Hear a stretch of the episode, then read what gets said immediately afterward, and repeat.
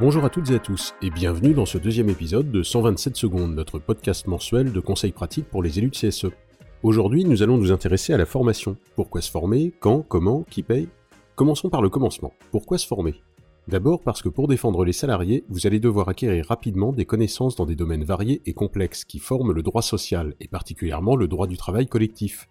D'autant plus que celui-ci a beaucoup changé ces dernières années, et peut être amené encore à évoluer, et que les conditions et délais pour se faire accompagner en cas de problème se sont réduits aussi. Bref, se former, c'est nécessaire pour bien tenir son rôle de représentant des salariés.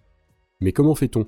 D'abord, il faut s'orienter vers des organismes de formation agréés pour former les élus, comme Syndex par exemple. Après, il faut choisir sa formation.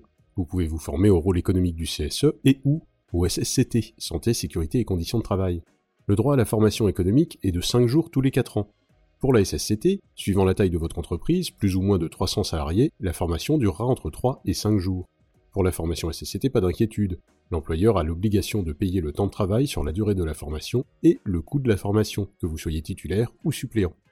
Pour la formation économique, l'employeur doit payer le temps de travail, mais les frais pédagogiques sont à la charge du CSE. Ces formations ne sont accessibles qu'aux élus titulaires, sauf accord dans votre entreprise. Mais comment annoncer ça à sa direction? D'abord, le CSE devra faire un vote en séance pour annoncer l'organisme de formation retenu et le devis. Ensuite, chaque élu adresse un courrier à la direction, avec accusé de réception, au moins 30 jours avant le début de la formation. Le courrier doit mentionner obligatoirement les dates d'absence et l'organisme de formation. L'employeur a alors l'obligation de vous répondre sous 8 jours.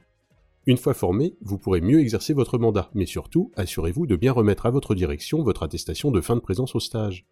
On récapitule. Pour vous former, il faut 1. Choisir un organisme de formation agréé pour la formation des élus de CSE.